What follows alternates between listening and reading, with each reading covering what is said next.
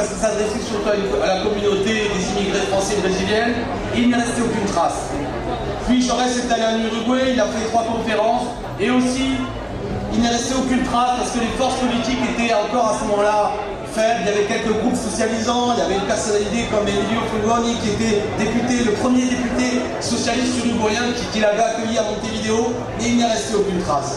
Et en Argentine, particulièrement à Buenos Aires, il y avait un parti qui existait, le Parti Socialiste Argentin, qui existait depuis 1896, qui lui l'a accueilli avec à sa tête le grand Juan Berusto, qui est en quelque sorte le Jean Jaurès argentin, et qui a fait avec ses camarades, qui a l'accompagné pendant toute sa tournée, et qui a pris en sténo tout ce que disait Jaurès, qui l'a traduit, et qui, dès le lendemain, dans le journal La Vanguardia, qui était le journal du Parti Socialiste Argentin, éditer des conférences de Jean Jaurès et permettait que tout ça rencontre le succès. Non seulement nous avons retrouvé les textes, mais nous avons retrouvé aussi des photos inédites de ce voyage, et quelques-unes sont proposées dans cet ouvrage. On en a d'autres, et on organisera sans doute une soirée. J'entends des applaudissements, je crois que ça vaut le coup d'applaudir, parce que si vous saviez toute la chaîne militante qui a permis ce travail, nos camarades argentins, nos camarades uruguayens, les gens tous ceux qui en France ont permis cet ouvrage, il y a là un fil invisible qui nous relie entre ceux qui faisaient le travail en 1911. Antonio Di Tommaso, qui était le traducteur en français de Jean Jaurès, qui a permis que cet ouvrage existe, et puis tous les copains, j'en dirais, je, je les citerai tout à l'heure, qui ont permis que cet ouvrage soit traduit, ça montre là qu'il y a un siècle plus tard quelque chose qui nous relie. Quand on a reçu ces photos et qu'on disait pour la première fois depuis un siècle, on les, revoyait, vous en avez quelques-unes de ce Jaurès arrivant à Buenos Aires, ce Jaurès accueilli par les camarades, de ce Jaurès parlant dans le théâtre de l'Odéon on a donné ses conférences. Là, on avait le sentiment, excusez-moi de cette prétention, mais que la grande histoire vous prenait aussi et que nous, ben, on permettait à ce que la pensée de Jaurès continue d'être une réalité vivante encore aujourd'hui. Et on était quelques-uns à avoir la gorge un peu nouée et les yeux humides à dire merde, là, franchement, il y a de quoi être fier. C'est lui qui rappelle si euh, un petit à la fin. Non seulement c'est un travail,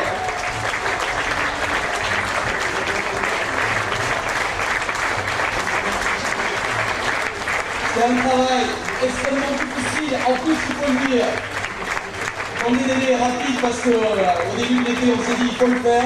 Les copains ont travaillé d'arrache-pied, c'est un travail colossal. Je crois qu'il faut les remercier parce que, bon voilà, sans eux, le livre n'aurait pas existé. Donc merci à vous, et maintenant la parole à Jean-Luc. Merci. Comme vous Alexis Corbière le premier adjoint du 12e à Paris, il est conseiller de Paris, euh, parti de gauche bien sûr, mais il est historien dans un lycée professionnel. Je ne sais pas ce que tu peux avoir de plus proche de moi dans, cette condition sociale. Donc j'espère que les, plus anciens et ceux qui sont de ma génération vont savourer euh, cet instant un peu précieux où l'on voit euh, ceux qui ont traduit, qui sont de la jeune génération, et ainsi on voit, comme l'a dit Alexis, dans le fil du temps, la parole profonde du grand fondateur du socialisme moderne, aller du cœur en cœur et d'esprit en esprit jusqu'à la nouvelle génération de combattants qui va la porter euh, un peu plus loin, comme chacun d'entre nous le fait. Cette dimension humaine du socialisme combattant qui à cette époque mêle dans un même mot l'idéal communiste et l'idéal socialiste puisque nous sommes avant la grande guerre dans laquelle, pour laquelle Jaurès va, va perdre sa vie puisque Jaurès est assassiné pour la raison qu'il est un des derniers à tenir tête et à refuser l'idée qu'il est inéluctable d'aller à la guerre. Il le fait dans des conditions qui sont moralement terribles car personne ne peut effacer la souffrance qu'est l'occupation allemande de l'Alsace-Lorraine, terre française, et il doit continuellement tenir compte dans sa manière de parler de l'internationalisme et de la nécessité de tendre la main aux travailleurs allemands à travers l'international socialiste, du fait qu'il y a quand même une réalité, qui est l'Allemagne occupe le département français. Et bien sûr, l'ennemi ne cesse de l'accabler sur ce thème. Il est l'agent du Kaiser parce qu'il est internationaliste et qu'il est pacifiste. Les calomnies sur son compte n'ont cessé. Par exemple, comme vous le savez peut-être, Jaurès est époux d'une femme qui rend de ses enfants qui, elle, est catholique pratiquante. Et dans un geste d'amour et de tolérance, il, euh, il, permet que ses enfants soient baptisés et ensuite fassent la communion. Et aussitôt, la droite se déchaîne contre lui et toutes les caricatures de Jaurès, vous le voyez avec une bouteille de vin dans la poche, c'est pas parce que c'était pas l'ivrogne, c'est le vin de messe. Et donc on se moquait, on disait, Monsieur Jaurès, vous êtes un hypocrite. Euh, vous dites, euh, vous, défendez la laïcité, mais en fait, vous faites, évidemment, comme d'habitude, hein, ils mélangent tout, on dit, vous faites des cérémonies religieuses pour vos enfants. Ben oui, on peut être laïque et croyant, mais les bourgeois ont intérêt à faire croire que la foi, le raisonnement matérialiste et la, la, laïcité s'opposent à la foi et au secret du cœur. Bien sûr, c'est leur intérêt, parce que c'est ce qui permet de couper, comme toujours, diviser, opposer les êtres les uns aux autres. Voilà quel est le grand Jaurès. Quand il part, dans le, livre de Max Gallo, on voit cette phrase de cet homme qui ne cesse d'être sur les chemins. Moi-même, je m'en plains, mais euh, comme c'est facile pour moi, je monte dans le TGV, euh, heures après, je suis à Lyon. Euh, lui, c'était une expédition de descendre à Carnot, euh, de remonter et d'aller et de venir. Tandis que moi, en une heure et quart, une heure et demie, je suis à Strasbourg, et là, je m'ennuie à mourir. Mais, comme vous le savez, mais lui avait beaucoup à faire. Et alors, il part, comme a dit Alexis tout à l'heure, il part, la vérité, c'est qu'il part pour, parce que c'est le seul moyen de ramener des sous pour l'humanité, pour que le journal de la classe ouvrière puisse continuer à apparaître. Et euh, quand il part, il envoie un petit mot d'une émotion terrible, il écrit à ses proches, à sa famille, à son épouse, il lui dit, il dit, aimez-moi quand même, je suis jamais là, je le sais bien, mais aimez-moi quand même, j'ai besoin de votre amour pour aller dans la lutte si dure que je mène. Donc je reste part à ce voyage. Et il fait tout ce que vous savez. On vous a raconté l'histoire, comment on a déduit, nous, on cherchait les textes de Jaurès, on n'en trouve pas. Mais on trouve ceux de Clémenceau. Ah oui, il y a le journal de Clémenceau qui a été... Alors lui, c'était pas pour aller féliciter les travailleurs, hein, euh, que Clémenceau y a été. Mais il a été en 1911, je vois une photo, on le voit sur la même scène que... On se dit donc, il y a des photos de, de, Jaurès. Et euh, Raquel Garrido, qui est d'une opiniâtreté à totale, c'est d'ailleurs sans doute pourquoi elle est PG, elle n'a pas lâché le morceau tant qu'elle n'a pas eu tout retrouvé, et les éditions originales, au bon grammage, pour qu'on puisse vous les montrer et les recevoir comme on l'a reçu cette nuit au local du parti de gauche, où on voyait petit à petit le trait du grand Jaurès apparaître, euh, un siècle plus tard, puisqu'il se trouve, hasard de l'histoire, que ça fait donc un siècle. Quant à moi, je me trouve uni à cette histoire de plusieurs manières. Chaque fois que je me rends en Amérique latine, il faut aller pour se ressourcer. Car l'Amérique latine est terre euh, jumelle de euh, l'Europe euh, latine. Oh, je ne vais pas me lancer dans des zones à la latinité, ce n'est pas le sujet.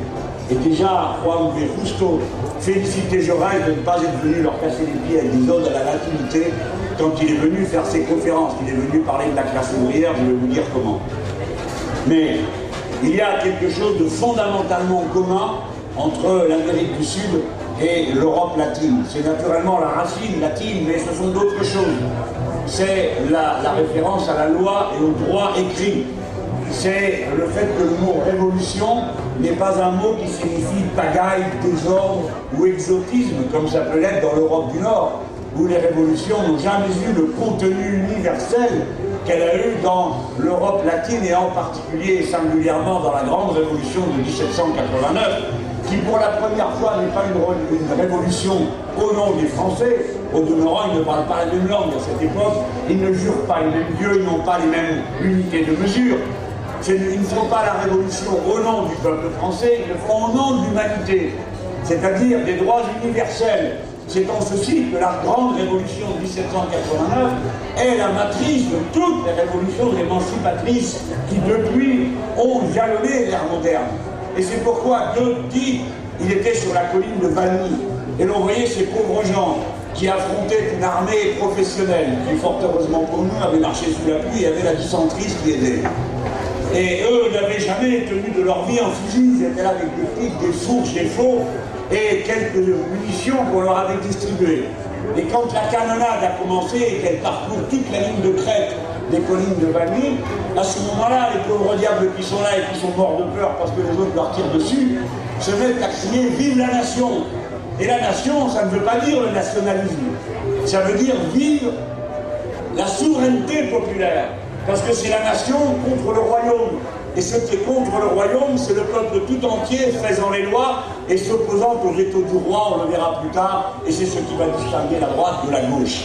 Et à ce moment, Goethe, qui est là, dit de cet instant commence l'ère moderne. L'ère moderne, c'est cette histoire du peuple surgissant sur la scène de l'histoire et qui prétend en occuper toutes les fonctions. C'est de cela dont nous sommes héritiers et dont nous cherchons à chaque instant à retisser le fil, nous nourrissant des enseignements de ceux qui nous ont précédés dans la lutte, car personne ne doit avoir l'arrogance de croire que le monde commence avec lui, ni le pessimisme de croire qu'il s'arrête avec lui. Nous sommes des passeurs, et nous avons chacun à tenir notre place dans la ligne de combat aussi honnêtement que possible, aussi bravement et loyalement que possible, avant de passer le fanal de combat à la génération qui suit.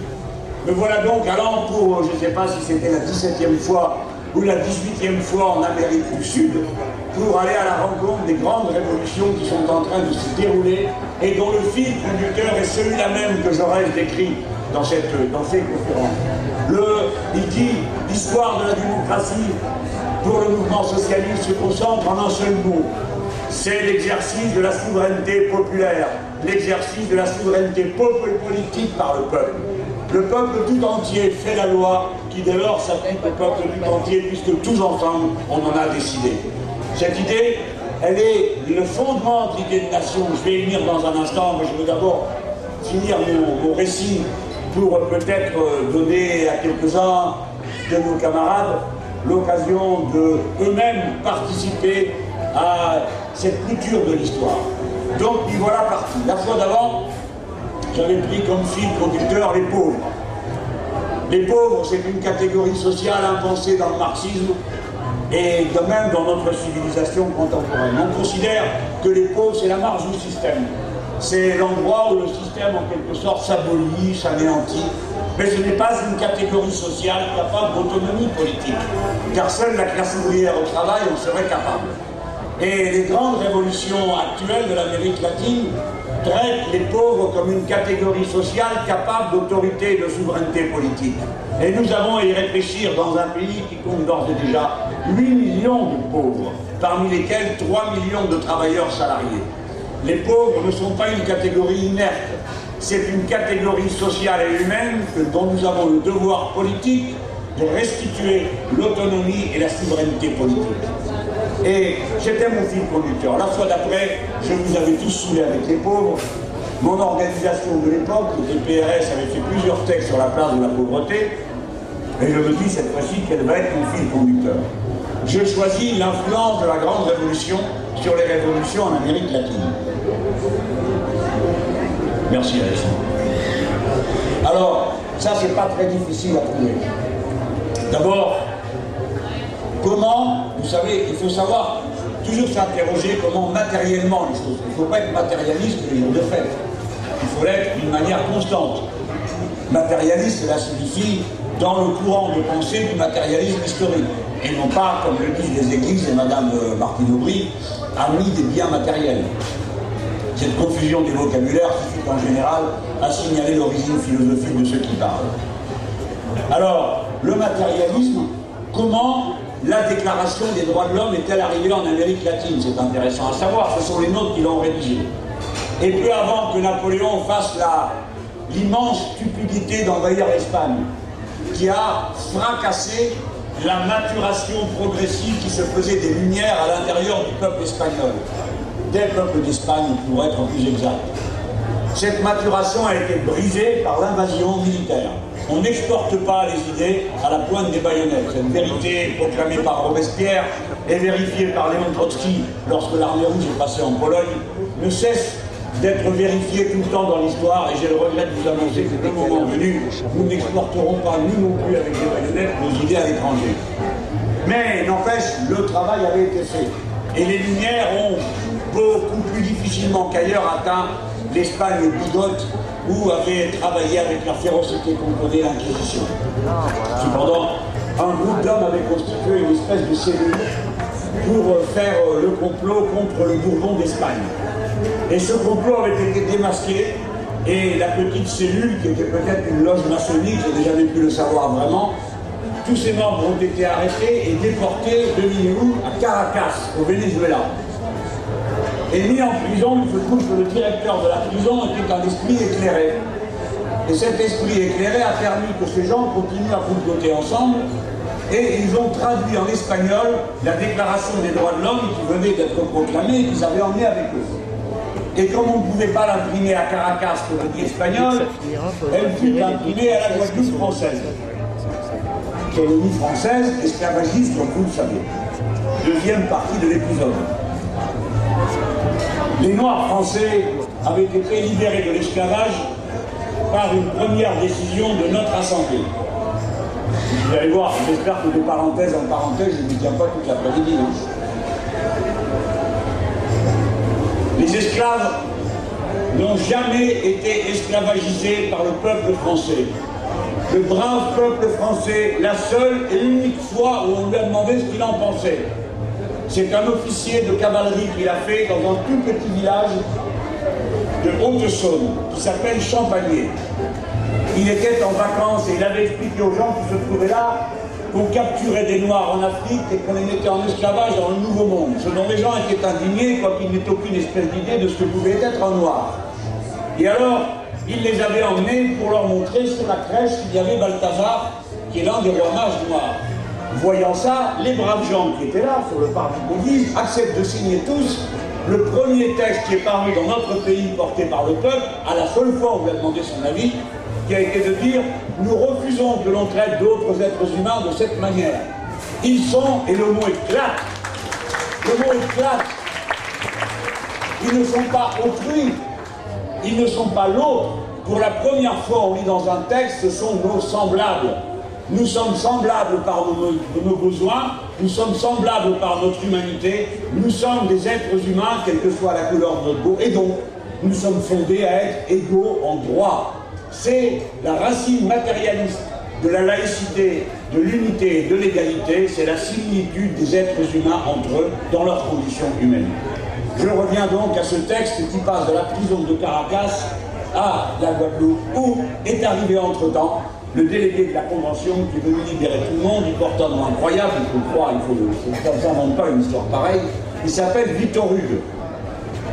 Et pour annoncer la couleur, il a installé la guillotine à l'avant du bateau qui aborde la terre esclavagiste. Naturellement, ça se passe très mal. Il hésite, comme dans toute révolution, il y a des gens qui hésitent, et il a à choisir entre la modération, qui ne donne jamais rien, qui est possédant, et la force. Pour finir, il opte pour la force, qui était l'attitude la plus raisonnable à avoir. Et il crée la révolution, tant et si bien que les esclaves libérés deviennent la hantise de tout le vieux continent, du continent sud-américain, car on les appelle les negros franceses. C'est les pires de tous. Ces gens sont d'une hardiesse inouïe. À peine libérés, ce sont de misérables paysans. Ils ont été soumis à l'esclavage. À peine libres, ils manifestent toute leur identité humaine en voulant pour les autres ce qu'ils ont obtenu pour eux-mêmes. L'émancipation, la liberté, la République, c'est les pires de tous. Ils montent dans des bateaux et les voilà partis à trois bateaux, devinez quoi faire, attaquer le Venezuela. Ils partent à trois bateaux attaquer le Venezuela pour imposer la ley de los franceses, es decir, libertad, igualdad, fraternidad, república et abolition de l'esclavage. Tout le programme de la révolution. Et les gens, vous avez compris, c'est pas la peine que je vous traduise. Donc, il y a un arrêt qui interdit que quelque noir que ce soit, qui a mis plus une heure le pied sur une terre française, mette le pied en Amérique latine, en Amérique du Sud, parce que c'est un danger en Et en 1795, il se trouve que éclate à Buenos Aires, où va arriver, vous voyez le temps, la chaîne, le film, où va arriver après Jean Jaurès, éclate ce qu'on appelle le complot des Français. Il y a là trois Français.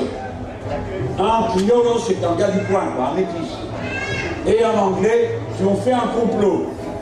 Et voici en quoi a consisté le complot. Ils ont écrit sur des feuilles que bientôt allait éclater une révolution qui rendrait tous les hommes frères. Et ils ont été collés ça partout dans Buenos Aires, ce n'était pas une grande surface à l'époque, et la ville est très incertaine puisqu'elle change de localisation assez régulièrement qui sont arrêtés du fait de l'ordre du vice-roi, et on apprend horreur que le cas des Français est plus grave encore que celui de deux autres, car ceux-là ont fait quelque chose d'absolument insupportable. Ils ont trinqué avec d'anciens esclaves et ils ont appris à lire et à écrire à l'un d'entre eux, ce qui est l'abomination de l'abomination, car comme vous le savez tous, c'est par la culture et l'éducation que chemine la liberté. Donc on les arrête et on rend bonne justice. Les deux Français sont expulsés, l'Anglais aussi, et le métis est pendu. Voilà comment se pratiquait la justice à cette époque. Vous voyez, le fil a été ininterrompu. Je vais aller bien sûr plus vite, sinon il passe l'après-midi. Mais là, vous avez la grande révolution qui traverse l'Atlantique. Et par ces chemins détournés, ces quelques personnes, de celui-ci qui est brave, celui-là qui traduit un texte, l'autre qui imprime, chemine la grande idée qui fait qu'au moment où le d'indépendance, absolument tous les libertadores, tous sans exception, sont nourris des lumières de la Déclaration des droits de l'homme. Bolivar, San Martin, tous, un derrière l'autre, sont des hommes des lumières. Le général Miranda a servi dans nos armées, et notamment à Valmy. Son nom est inscrit sur l'arc de triomphe. C'est un vénézuélien. Si vous ne le saviez pas, je vous l'apprends. Et vous voyez comment tout ça s'est noué. Donc moi j'y vais, tout ça je la connais, cette histoire de la Révolution des l'homme. Et je me dis, mais il me faudrait bien un socialiste. Je me rappelle de cette aventure de Jean Jaurès, que j'ai dans le, le, Jaurès. Et je sais qui est Jaurès. Et quelle confirmation j'en ai eu depuis. Si vous me demandez pourquoi, je commence par vous parler de la Grande Révolution de 1789. C'est que Jaurès voyait lui aussi des choses comme ça. Et il dit, le socialisme, dans, le texte qui s'appelle Civilisation et socialisme, le socialisme est depuis son origine une force, un élément actif de la civilisation humaine. Il est intimement lié depuis ses débuts au grand mouvement de la Révolution française qui a engendré la démocratie européenne. Depuis le tout premier jour de la Révolution, lorsque, après la, que la bourgeoisie eut proclamé la formule théorique des droits de l'homme et du citoyen, elle en restreignit le sens en retirant dans l'organisation du système électoral leurs droits politiques à des millions d'hommes qualifiés de citoyens passifs, se produisaient déjà des manifestations dans lesquelles on reconnaît l'accent des revendications socialistes. Des voix s'élevaient pour crier leur indignation contre ce privilège de la propriété, proclamant que les droits de l'homme étaient supérieurs aux droits et aux prétentions de la propriété. 1910, nous sommes toujours dans ce film, nous disons la même chose. Donc Jaurès fait ce lien et on l'interroge sur deux questions, raison pour laquelle nous avons décidé de faire, de prendre le risque de cette traduction. Car véritablement, il fallait de l'audace. Il ne suffit pas de prendre un texte et de le traduire. Déjà, il faut le faire. Les textes doivent toujours être contextualisés. Notre ami Alexis Corbière a fait un document initial pour que vous les placiez dans leur ordre chronologique, que vous sachiez de quoi il s'agit. Je crois qu'il faudra s'en remettre à la fin, à la traduction et au travail scientifique. Ce n'est pas que celle-ci est manquée de qualité. Bien au contraire, mes camarades ont sacrifié leurs vacances pour faire cette traduction, comparer entre les têtes. C'est bien, c'est de leur âge de se passionner de cette manière, puisqu'au bien ça continue à l'être. Et les textes ont été comparés de toutes les manières possibles, mais ce sera l'édition de notre camarade Candard et du cercle d'études jaurétiens qui auront une valeur définitive. Mais ce qui m'a poussé, voyez-vous, d'abord c'est que les copains savaient que les textes existaient, ils en avaient de leur cache, mais c'est que nous avions deux thèmes. Le thème numéro un, c'est. Mais qui c'est qui gueule comme ça C'est déjà assez pénible comme ça. Alors, le thème numéro un, c'est celui de la nation, et le suivant, c'est celui de l'immigration. Je pense qu'il n'y a pas de question plus actuelle et nous avons besoin d'entendre sa voix pour savoir comment lui se repérer, pas parce que nous serions des dévots qui aurions besoin que régulièrement on vienne nous présenter le décalogue du socialisme, hein, les dix commandements du socialisme que Jean Jaurès aurait reçus sur la montagne. C'est pas le sujet, mais justement pour trouver une intelligence vibrante, euh, allant, tâtonnant dans les ténèbres euh, et le fouillis du quotidien. Voilà pourquoi on voulait entendre Jaurès. Que de choses il partage avec nous. Il y en a au moins une que je vais vous lire juste pour vous faire trouver. Il parle de l'ère moderne. Ah, c'est toujours comme ça. C'est le moment où on ne retrouve pas la citation. Voilà, si je la retrouve. Lui-même, il dit ça. Je n'ai pas la prétention de donner des recettes toutes faites. J'ai déjà dit aux journalistes, j'ai déjà dit aux journalistes de Buenos Aires qui m'ont interrogé que lorsque je suis arrivé à Rio de Janeiro, alors que je n'avais pas encore abandonné le paquebot, un journaliste moderne s'est précipité sur moi, son stylo et son carnet à la main pour me demander Que pensez-vous de l'Amérique du Sud? Eh bien, dit Jaurès, je ne suis pas encore prêt pour répondre à cette question. En effet, il n'avait pas encore touché terre. Vous voyez, il y a quand même beaucoup de similitudes hein, entre ce qu'il vivait et ce que nous sommes obligés de subir. Alors vient la question de la nation. Je serai moins long car rien ne vous épargnera d'avoir à lire. Et je m'adresse à ceux qui en ont perdu l'habitude. On ne peut pas être bon combattant de la liberté, du socialisme et de l'égalité, bon compreneur de ce temps, si on ne travaille pas, si on ne lit pas, et on doit lire le crayon à la main, apprendre et apprendre toute sa vie pour s'éduquer, pour se rendre meilleur à l'égard des autres et à l'égard de soi-même. Le socialisme n'est pas seulement une addition de bons sentiments, quoi qu'il faille avoir de bons sentiments et assez de cœur pour être dans la lutte révolutionnaire du socialisme. C'est un savoir qui s'appuie sur des expériences qui nous ont coûté du sang et des larmes et que chacun d'entre nous doit réincarner pour le passé, comme je l'ai dit tout à l'heure. Donc, le grand Jaurès est confronté à la question de la nation. Dans un endroit, il faut vous le représenter. Il se trouve comme mon grand-père s'y trouvait. Il n'a fait qu'à y passer, il est allé, il ne savait plus comment revenir. Ils se sont débrouillés entre eux. Il y a là, comme il a dit tout à l'heure, Corbière, 18% seulement des gens sont nés là. Tous les autres sont de passage. Et pourtant, il s'agit de faire une nation. Alors, qu'est-ce que c'est que d'être argentin? Comme dirait l'infâme Besson ou l'ignoble Hortefeux, qu'est-ce que c'est d'être français? Et vous avez toujours un crétin pour dire ça se mérite. Tu l'as mérité comment, toi? À part retrouver dans ton berceau.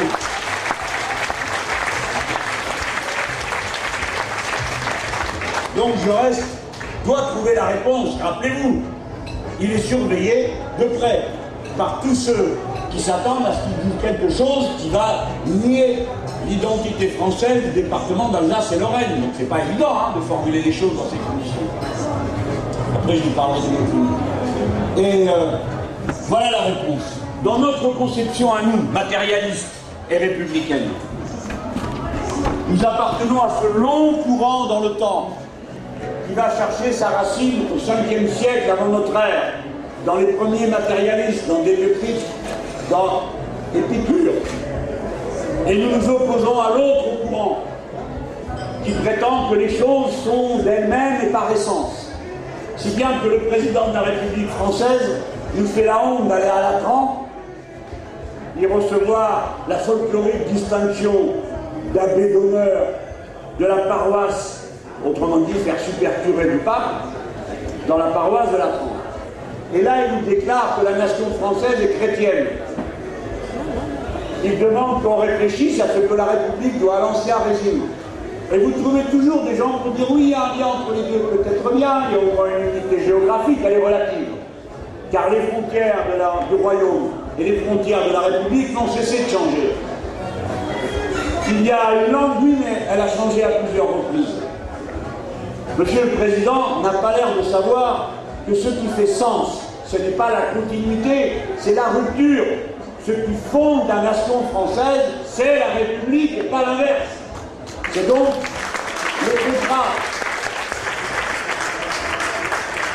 La nation n'est donc pas une essence ethnique.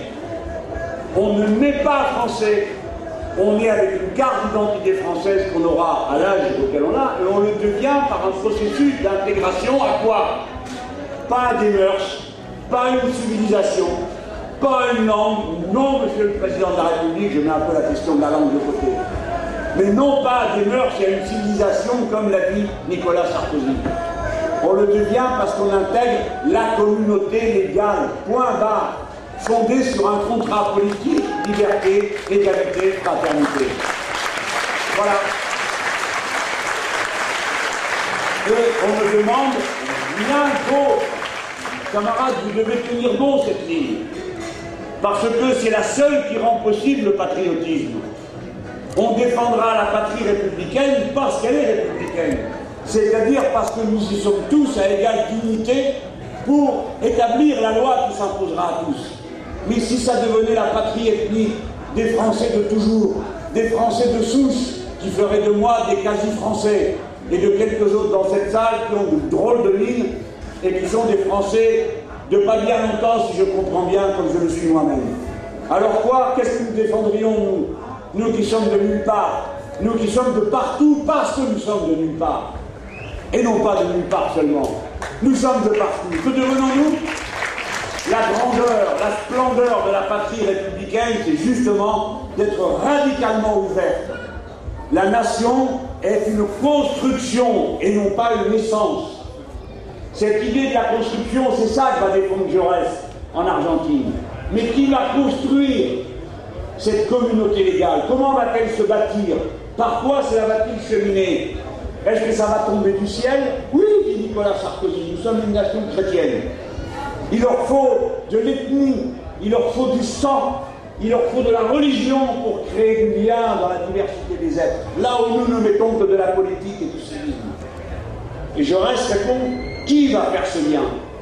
La classe ouvrière, qui en se regroupant, parce qu'elle doit se regrouper pour défendre ses revendications, va dépasser la différence des langues, la différence des passions personnelles, la différence des religions, pour constituer une entité nouvelle, où en proclamant ses droits, en les revendiquant, elle va donc créer de la loi, car lorsqu'un avantage est arraché, on l'étend à tous, et alors cela fait de la loi, et il faut donc qu'il y ait une force qui impose la loi.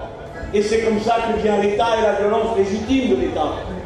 Par conséquent, la classe ouvrière se rassemblant sur ses revendications, portant son projet dans l'histoire, fonde la nation. C'est la raison pour laquelle il n'y a aucune espèce d'opposition entre le patriotisme républicain, l'internationalisme socialiste et la passion d'écologie politique. C'est la même chose, c'est la cause de l'humanité universelle.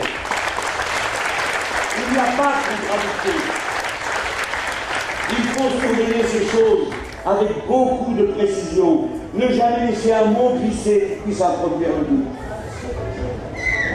C'est la raison pour laquelle j'ai écrit ce petit livre, La réplique aux chanoines de la Trempe où je montre toute l'imagerie qui, prétend, résumer la France, qui prétend établir je ne sais quelle continuité entre l'ancien régime et la République. Nous sommes des images d'abomination. Et nous devons être capables de lecture critique, y compris par rapport à celle des historiens républicains de la Troisième République, lorsqu'ils mettaient en scène des personnages de l'histoire de France pour se les approprier. Saint-Louis, qu'on nous sort à toutes les occasions, alors que la République ne connaît que le ci-devant IX, fils de Capet à la je ne sais combien génération. Le Saint-Louis en question est le premier qui a chassé les Juifs de France, qui a organisé des autodafés de Talmud et qui a inventé la peine de percement au fer rouge de la langue pour les hérétiques. Vous pouvez me dire en quoi c'est une valeur morale qui mérite d'être signalée qu'un personnage pareil Tout au contraire, la République fait bien de bannir et de flétrir l'image de l'ancien régime des rois qui, comme disait Saint-Just, ne peuvent être que des monstres. Donc, voilà comment l'idée de nation est portée par Jaurès. Et voilà pourquoi elle nous intéresse et pourquoi le message est toujours d'actualité. Ensuite, quant à l'immigration, la leçon est de même nature. Il nous dit que ce qui est d'abord important, c'est qu'il est de l'intérêt général des êtres humains de s'organiser de telle sorte que tous nous y trouvions notre compte. Que chacun, suivant les possibilités, nous sommes euh, quand même au début du XXe siècle, de son espace géographique, de son territoire, contribue au bien-être universel. Et donc, il pose l'immigration, d'abord dans sa douleur individuelle. Et vous autres, vous devez toujours porter la parole qui permet de se souvenir d'abord qu'immigrer est une souffrance. Écoutez les nantis, les bourgeois, les gamins, parler des immigrés comme s'ils étaient des voleurs de poules, des mangeurs du pain, des honnêtes gens. Quelque chose en eux de Rome. comme c'est détestable. L'immigré, c'est le courageux, qui quitte son village, ses amours, sa famille, sa parentèle, les odeurs, les paysages, la douceur de vivre, et qui s'embarque pour une aventure dont il ne connaît pas le terme.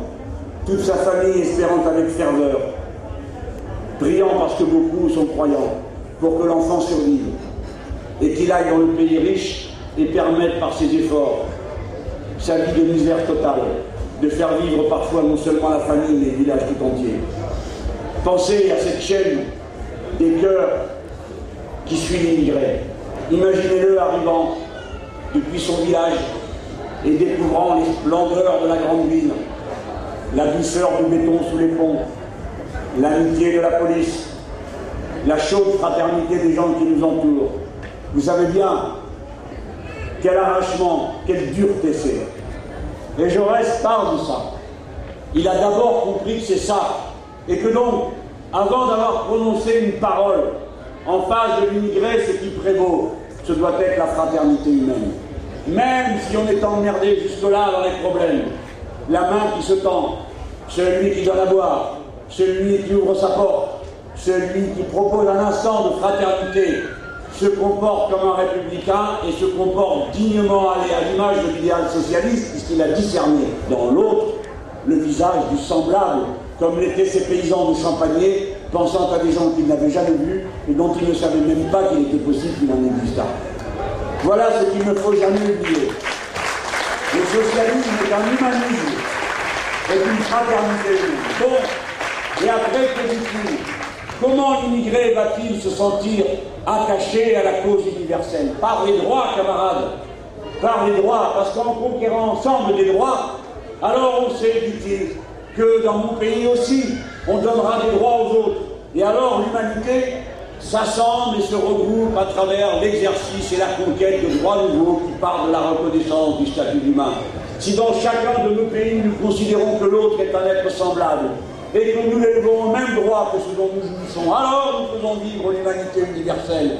Et l'immigration ne devient plus qu'une circonstance de l'existence plutôt qu'une flétrissure, une condamnation et un investissement. Pensons à l'immigration en ces termes essayons maintenant, ça sera ma péroraison, de moderniser le tout. Je veux dire franchement la chose suivante.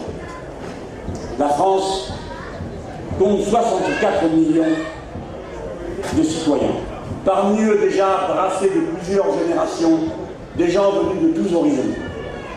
Il est largement temps de cesser de jouer du pipeau sur l'intégration. Je voudrais vous dire que nous sommes très nombreux à être parfaitement intégrés et à n'avoir que faire de ce genre de leçons. Et ceux qui sont à la deuxième ou à la troisième génération commencent à trouver pénible qu'on s'adresse à eux considérant leur frisure ou leur couleur de peau comme à des derniers arrivants car il n'en est pas un parmi vous dont l'un des quatre ou des huit grands-parents ne soit lui aussi un étranger. Donc, que cela vous plaise ou non, vous êtes tous des enfants d'immigrés. Et j'ajoute la chose suivante. Comme je l'ai dit à Dubrac l'année dernière, nos ancêtres n'étaient pas des Gaulois, et tant mieux. Parce qu'à rester entre soi, on s'ennuie à mourir. Et si vous voulez aller le vérifier, vous n'avez qu'à regarder la différence qu'il y a entre le 6e arrondissement de Paris, où ils sont tous blonds, yeux bleus et bien habillés des costards trois pièces, et vous venez dans mon arrondissement, le 10e, le arrondissement de Paris, et vous allez voir si c'est pas meilleur la vie parmi les bigarrets que parmi les monocolores. Après, après ça, j'annonce aux racistes et aux ethnicistes qu'ils ont perdu la partie car il y a quelque chose qui fait que les êtres humains ne vont pas regarder dans le code de la nationalité ce qu'ils peuvent se faire les uns aux autres quand ils s'aiment. Et voyez-vous, il se trouve que nous sommes le premier peuple d'Europe pour ce qui est des mariages mixtes. Alors il est peu probable que le dernier mot revienne au racisme.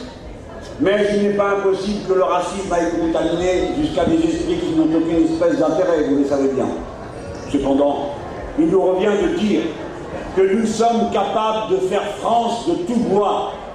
Ceux qui sont là sont bienvenus pour produire, pour organiser, pour réorganiser ce pays. Et nous n'avons envie que d'une seule chose, que nous soyons tous ensemble bons Français, faisons la loi et la respectons en République, d'abord universelle à petite échelle, pour qu'elle le soit un jour à plus grande échelle.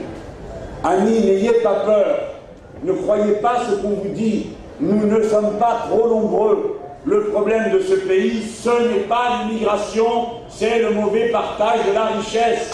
Il y a de quoi vivre, il y a de quoi vivre.